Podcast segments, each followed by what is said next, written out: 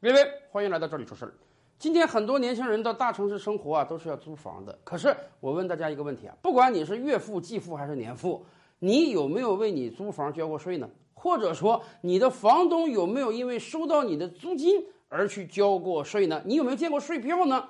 可能对于大多数人来讲，听得都一头雾水啊！很多人都觉得是吗？租房还要交税吗？我没听说过这个事儿啊！啊，还有人说要交税也是房东的事儿吧？但是房东有没有交过税，大家是不清楚的，因为几乎没有人看过这个税票。但是实际上，租房税这个事儿啊，一直是存在的。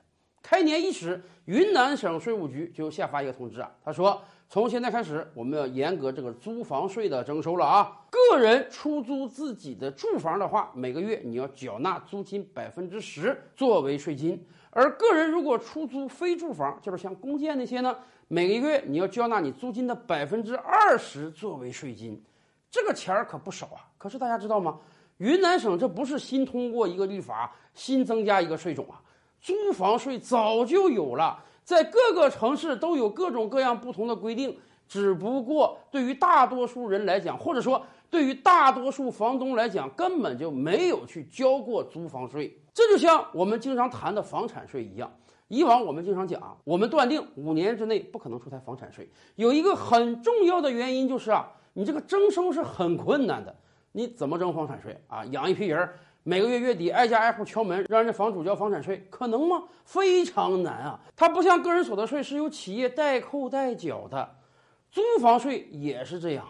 对于大多数房东来讲，根本脑里就没有这根弦儿。即便有人知道说我要交租房税，他也绝对不会去主动到税务局说：“哎，我房子租给某某某了，然后我要来交这个税啊！这个税我有租金所得，我收到钱了，我就得给国家交税。”很少有人有这样的意识啊，甚至有的房东都谈起来，如果真有税务局的人上我家来收税，我就会跟他讲，住我房那个是我亲戚啊，是我朋友，我免费给他的，我没收他租金，那我交什么租金税呢？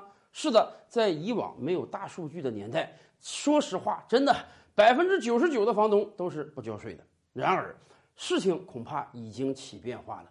比如说，从去年开始啊，我们个人所得税的申报就有了很大的不同，我们有了很多的抵扣项。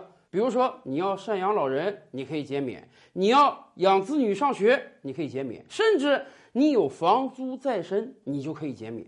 但问题是，你有房租在身，你要申报啊！你要告诉国家，我每个月花多少钱跟别人租房，所以我的个人所得税可以少交一些。但是这需要房东配合你备案。结果在很多城市就出现了这样神奇的一幕啊！房东说：“我租给你房可以，你让我去备案，我不干。为啥？我一备案我就得交税呀！你抵扣那点还不够我交税交的那些呢。”甚至还有的城市，人家推出了很多照顾刚毕业大学生的政策啊。有的城市说，你刚毕业的大学生在五年之内啊，你只要在本市合法工作有社保，那么每个月我给你三百、五百、一千、两千的这个租房补贴，你可以拿这个钱去租房。但问题是，你拿了租房补贴，你就得进行租房备案。你真的租到房了，钱花出去了，我才能给你这个补贴。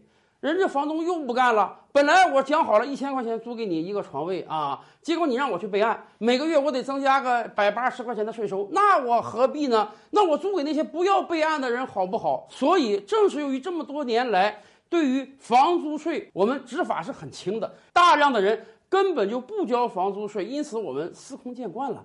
对于房东来讲，大家觉得我租我的房子凭什么要交税？可这个事儿反过来讲，在现代社会啊。你取得的每一笔合法收入，那几乎都要交税。你有正常工资，你要交个人所得税。你哪怕花两块钱买了张彩票，你这个彩票的意外所得，你都得交税。何况房租收入呢？所以，当未来大数据时代到来之后，每个人的每一笔收入，实际上都会被记录在案。你的收入即便不被记录，人家的支出那也得被记录啊。人家也有各种各样的补贴减免呀。所以。恐怕房租税未来的执法会越来越严格的。对于大量的房东来讲，不交税的好日子，那可能真的是一去不复返了。